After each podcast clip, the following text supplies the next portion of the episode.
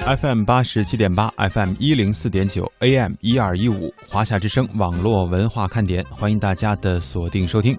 大家好，我是蒙蒂。在今天的节目当中呢，我们将会继续来聊一聊这个微表情的事情。上一次呢，在这个周末的录播当中啊，给大家送上了中国政法大学的姜振宇教授为大家讲授的这个微表情、人际关系这方面的事情。后来呢，我在节目当中也看到了有一些点心们的回复哈，说对于这一类的东西还是蛮有兴趣的。那么，兴许在日后的生活和工作当中，能够在别人身上应验。那么，接下来我们今天继续和大家一起来分享。首先呢，要给大家讲到的这个表情叫做惊讶。OK，我估计大家听到这里面会特别的怀疑两件事情。第一件事情是，是所有人产生惊讶之后都一定会有这样的外在表现吗？我相信你说的会有外在表现的时候，所有人都一样都会有提眉毛、睁大眼睛，甚至有可能伴随嘴的呼吸。但是真的会所有的人都一定有外在表现吗？这是第一个要解答的问题，那就是不是，不是这样的。也许你遇到了一个城府很深的人，然后他在听你给他提供的各种各样的信息的时候，都不够打动他。都不够打动他，那么他真的有可能保持面沉似水的听完你叙述全部信息，不流露出任何情绪。所以，并不是所有的人都一定会暴露出惊讶的外在表现来。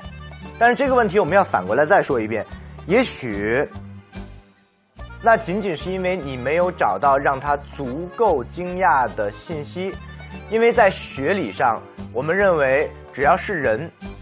就一定会有接受不了的或者非常意外的刺激源。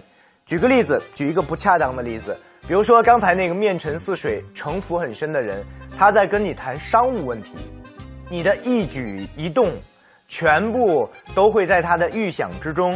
你所谈的价格、比例、策略，他都已经像下围棋一样提前都已经有预料了。那么你说的话，他当然不会有任何惊讶的表现。但如果这个时候突然从会议室外面闯进来一个人，然后在他耳边说：“老板，你的儿子出车祸了。”只要这件事情是他关心的，是他完全没有想到的，他一定不会再保持面沉似水的状态，一定会出现一个“不会吧”，然后赶紧离开会议室的微表情特征。所以，如果能够找到有效的刺激源。还是可以让不同的人表现出同一个特征，就是我们前面讲述的惊讶的微表情特征。那么第二个大家可能感兴趣的问题是，为什么人在惊讶的时候会做出这么复杂的表现呢？扬眉、体检还有吸气。其实我们可以想一件事情，就是除了脸上的这些变化之外，你吃惊的时候还会出现什么反应？构想一个情景，比如说。如果你是学生的话，今天下午放假，然后你约了同学来自己的家里开 party。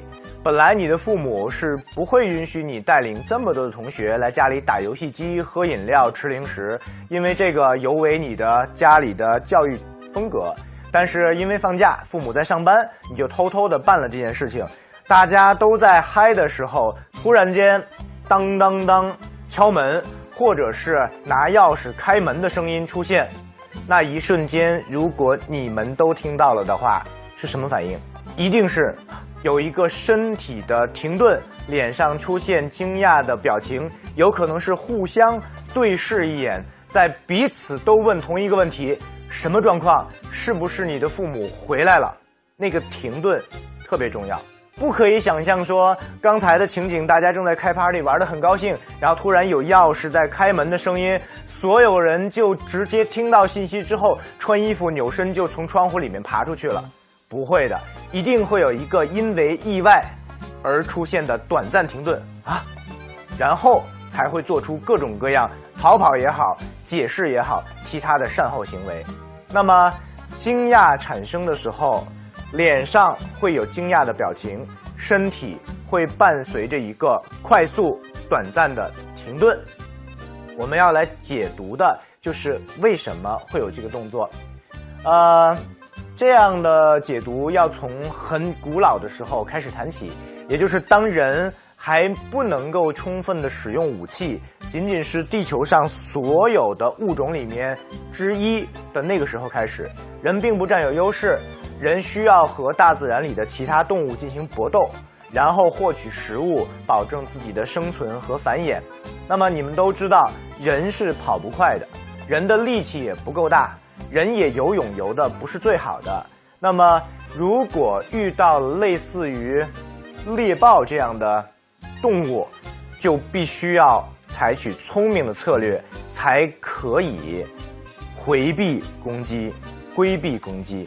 我们有一个数据，就是猎豹在全速奔跑的时候，一秒钟可以前进三十五米。三十五米是一个什么概念？就是标准的篮球场的长度是二十七米，那么换句话讲，猎豹在全速奔跑的过程里面，可以一秒钟之内前进比一个篮球场还要长的距离，这是一个非常迅速的过程。所以人的惊讶的第一特征是不可能这个停顿持续太长时间，否则的话就会出现一种情况。如果一只猎豹正在朝我跑，我突然发现它，然后我采取了一个很长的停顿，啊，一秒钟过后，你已经被扑倒在它的爪子底下了，所以只可能特别短的一个停顿和快速的呼吸，啊，然后马上就是该打就打，该低下来就低下来，该跑就跑，采取相应的策略。虽然那个瞬间很短，但其实那一瞬间，你的大脑在高速的运转。在判断大量的信息，什么动物以什么速度来进攻我，它有没有对我构成威胁？我现在是要应对，呃，我现在是要怎么样应对？是打它，还是跑，还是藏起来不被它发现？所有的信息在那一瞬间都会得到一个为了生存而产生出来的合理的判断，随后就是大量的运动。那么，这是惊讶的第一个特征。很短，因为不能长。第二个特征就是扬眉和提睑，提上眼睑是为了做什么？很简单，是为了获取尽可能多的光线的摄入。因为人在转头用眼睛看向某一个方向的时候，其实是主观的在选择那些光线摄入到自己的视网膜上，形成视觉信息。所以，如果你使劲的眯着眼睛，每一个人都可以这样试一试，你就会觉得眼前的东西看不全了。而如果在光线不够良好的时候，比如说从亮的地方进入到暗的地方，所有的人为了看清楚周围的环境，一定会不由自主的睁大眼睛这样来看。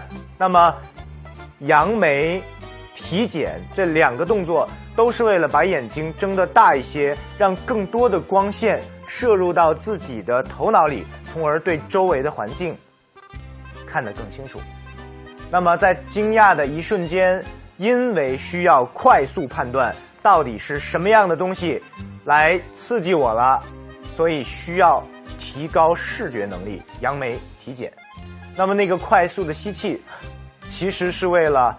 储备氧气，一旦发现情况不对，不管是要打还是要跑，都需要瞬间有一个很快的加速度，采取相应的动作。所以这时候就不能仅仅用鼻子呼吸了，因为鼻子的摄入量不够大，需要用嘴做一个快速的吸入，然后身体里就可以有瞬间的能量供消耗。如果用鼻子的话，是一个很可笑的状况。惊讶了。这是一个常人不太会做的事情，因为它不符合能够保证能量供应的气体摄入量的需求。所以在人惊讶的一瞬间，要停住，判断清楚状况，要用更大的眼睛来看清楚是什么。要用嘴巴吸入一口气，保证自己的身体里边有充足的氧气，可以进行后续的动作。那么，当我们了解了人在惊讶的时候，脸上和身体会伴生出来的这些复杂反应之后，我们不禁要问下一个问题：就是我记住了这些干什么用？很简单，如果你试图通过一个人外在的表现来判断他内心当时的状态或者状态的变化的话，你就需要先记住这些反应，然后在特定的情境下观察到这些反应，逆向解读当事人心里边产生了惊讶的情绪。这里面有一个特别重要的问题，就是特定的情境下，并不是所有的状况。都可以判定这个惊讶是真的。举个例子，我现在在讲课，然后我突然跟你说，我好惊讶。如果你按照我们记书或者是背词儿一样的方式来判断我刚才的表现，你会看到非常充分，杨梅、体检、有大口的快速吸气，身体也停在这儿。但是为什么要惊讶？我有什么信息值得我做出这么强烈的反应？这个惊讶明显是表演给你看的。因为没有一个事情让我值得惊讶，所以我说的那个特定的情境中，一定是两个元素都齐全的时候才可以做解读。第一个元素是要有一个刺激源，要刺激到当事人。这个刺激源可以是一句话，可以是一个问题，可以是一张图。可以是一件很贵的衣服，当然也可以是那辆被砸碎的前挡风玻璃的汽车。什么样的信息被当事人接收，都可以作为刺激源。这是第一个元素。第二个元素才是刚刚大家背下来的：体检、扬眉、快速吸气、身体停滞、身体的短暂停滞。那么两个元素都齐了，我们就可以做一个解读：当事人因为这样的刺激源。做出了惊讶的反应，所以倒着推了，倒着推了，所以当事人的内心当中产生了瞬间的惊讶情绪。一定会有的同学看到这有点抓狂，你说的是废话呀！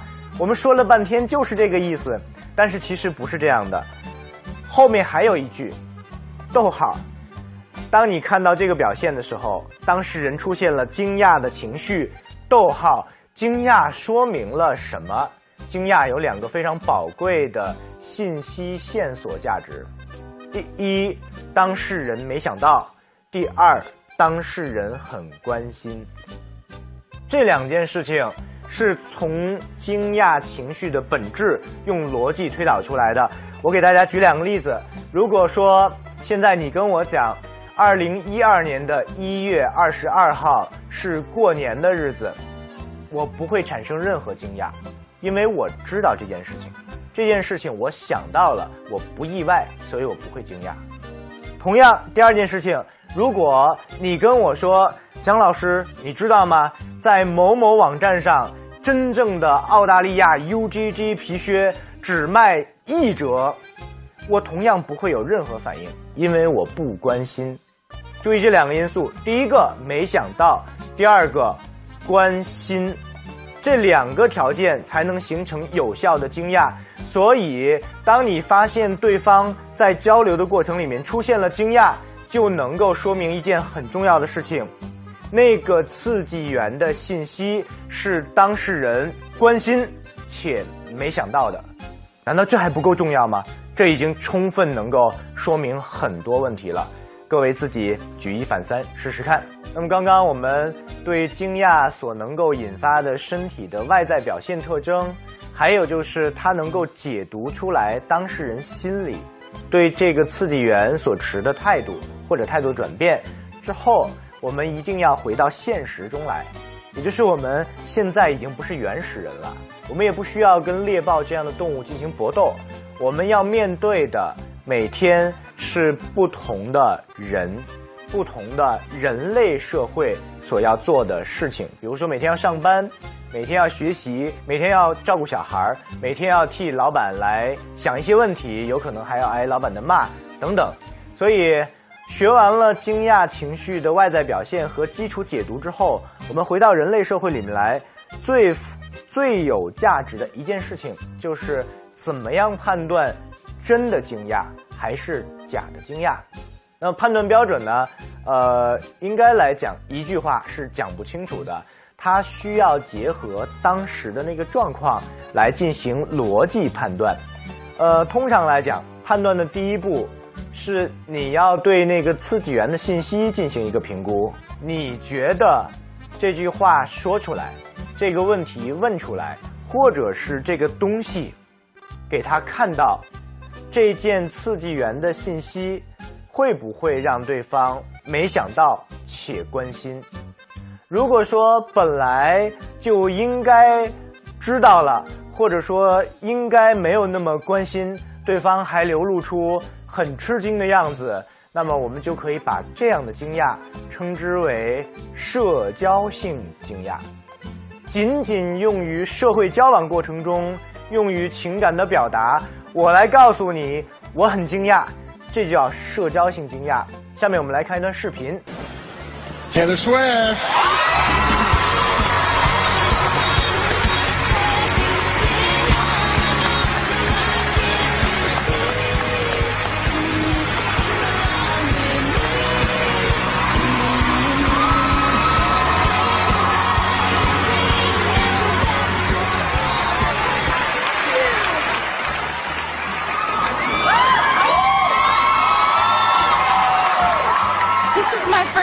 刚才的视频当中我们看到 Taylor. Swift 获得了格莱美奖之后的那种惊喜的表现。但是如果用比较无情或者叫做比较中立而专业的角度来解读这段视频的话，我们就可以发现，在 Taylor Swift 发表获奖感言的时候，之前有一个惊讶、惊喜万分的表现的时候，那个就是经典的社交性的惊讶，它是表达给在场所有人的看，表达给所有可能看到这段视频的人来看，他有多么的惊讶，多么的喜悦，能够获得这份殊荣。为什么？很简单，因为它不符合我们的第一个规则，就是意外。因为真正的首次听说自己获奖的那个片段，是在他坐在椅子上，主持人呃颁奖嘉宾宣布获奖者是 Taylor Swift 的时候，那一瞬间才是唯一的一次完全意外的新信息接收到。甚至有可能连那个都不一定是，因为我们不好说颁奖典礼有没有提前彩排或者安排好等等走位之类的事情。我们相信它是真的，但是那一次是真正获得意外信息，应该感到惊讶的瞬间。但是很遗憾，在那一瞬间，我们没有看到 Swift 有很明显的表情或者是肢体的停顿来表达他的错愕，表达他的惊喜之情，反而是大局已定，所有的人都已经鼓掌，表示恭喜，然后把奖杯都递给他了。发表感言之前，他做出了这个夸张的惊喜的表情。那么这样的表现，当然是为了迎合整个场景、整个故事的流程，以及迎合当时所有人对他的期望。作为一个艺人，获得了这样的一份肯定，应该表现的谦虚，然后表现的喜悦。谦虚就说明我没觉得自己能得这个奖，所以我很惊讶。喜悦当然就是这是对我的肯定，所以我很高兴。那么这是经典的社交性惊讶的表现。同样的表演，我们在周星驰的电影里面可以看很多 周星驰的经典动作。那么第二段视频，我们看一个，我们可以看一个真正的惊讶所应该具备的反应。那么我们可以看到，在这段著名的苏珊大妈一鸣惊人的场景里面，台下坐着的三位评委脸上流露出来的表情，可以堪称经典的真实惊讶表情。为什么这么说？因为假设这段节目没有任何刻意的安排的话，假设一切发生的都是真的的话，那么作为苏珊大妈这样一个年龄、这样一个体型、这样一个外貌特征的人，站在舞台上，本身就是给人一种很平庸、很普通，然后人的直接本能的联想就是他大概没什么了不起。当他音乐响起，第一声完美的声音传达出来之后，确实能够从逻辑上符合两个惊讶的特征：第一，没想到，因为跟它的外形相差太大了；第二，是当事人所关心的。评委坐在那里，他们的职责就是挑选好的声音、好的表演。那么这件事情当然能够对他们形成震撼。所以我们可以看到，评委脸上的表情是收敛的。有明显自我意志的，但是却表达了充分的惊讶特征。有扬眉，有眼睑增大，有夸张的吸气。当然，这个吸气，如果再专业一点解读的话，有可能是故意做上去的。因为每一个人在真正吃惊的时候，都有可能习惯性的表达一些伴随的动作，但是眼睑和眉毛所做出的动作那种流畅以及配合的自然，是表演所力不能及的。这个案例堪称经典的真实惊讶的表现，无论从外在表现还是从内在的逻辑，都无懈可击，属于真实的惊讶。因此，我们知道。在人类社会文明的交往规则下，有可能你遇到的惊讶是真的，也有可能你遇到的惊讶是演的。那么如何判断？需要结合两点：一，刺激源的评估够不够满足两个条件，够意外，够关心；二就是他表演的地方够不够夸张，有没有明显的拖延，或者有没有明显的。后期加上一个嘴的动作，但是并没有吸气，这也是假的惊讶的表现，是为了表演给你看。在前面的内容当中，我们系统的了解了一下，当一个人受到了意外的刺激之后，如果他还关心这个事情，他就会产生惊讶的情绪，会尽力睁大眼睛获取视觉信息。会张开嘴，伴随着一个快速的吸气，给自己做一些储能的准备。身体会瞬间的停滞一小片段，然后让大脑可以集中精力去想一下目前的对策。这就是人作为一种动物进化所得的惊讶的本领。那么，我们还学习了在人类社会的文明交往规则中。怎么样去判断一个惊讶的表现是真的惊讶，还是故意表演给你看？瞧，我很惊讶。最后我们要提一下的就是，人的情绪非常复杂，绝对不会有一种情绪百分之百的纯粹的占据你的大脑状态。所以在生活当中，更常见的状况是。惊讶的同时，马上产生出其他的衍生变化，包括内在的，包括外在的。最常见的一共有三类。第一类呢，就是我们刚刚举过的例子，叫做惊喜，一个意外之喜。我很高兴的时候，就会吃惊的瞬间，马上做出喜悦的第二反馈。真的吗？大概是看到了什么好的东西，或者收到了什么好的祝福或者礼物，惊讶之后马上转为喜悦。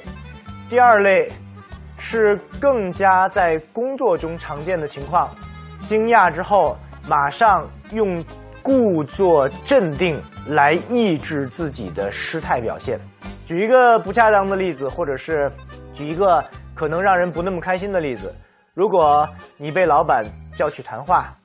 然后，老板先表扬了你几句，尽职尽责、三朝元老、尽心尽力、很努力等等。突然间话锋一转，直接质问你：为什么上一个季度的销售成绩变得还不如同组的年轻人？这个时候，你可能还没有从老板对你的赞许当中跳出来，突然就遭到了当头一棒。那么，所有的经历过这样场景的人都会有共同的感受，就是当时第一个反应是吃惊，也许会能够有瞬间的眼睑睁大，甚至扬眉。没想到老板会这么批评自己，但是随即并不会像周星驰的电影一样表现的，你怎么这么说我？不会是这样的。一定是会换上一副完全沉静的表情，自我抑制内心的惊讶和悲愤，然后冷静地跟老板据理力争。这是在工作当中特别常见的一种衍生变化，只有一瞬间会出现轻微的惊讶的微表情形态。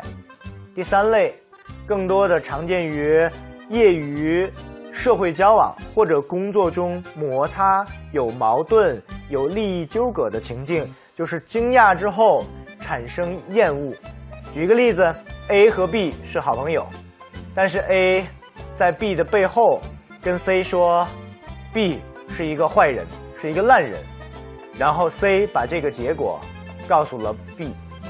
当 B 听说的那一瞬间，一定会有惊讶的情绪，蹭一下就顶到了头顶，因为他完全想不到自己认为的好朋友 A 会这样在背后评价自己。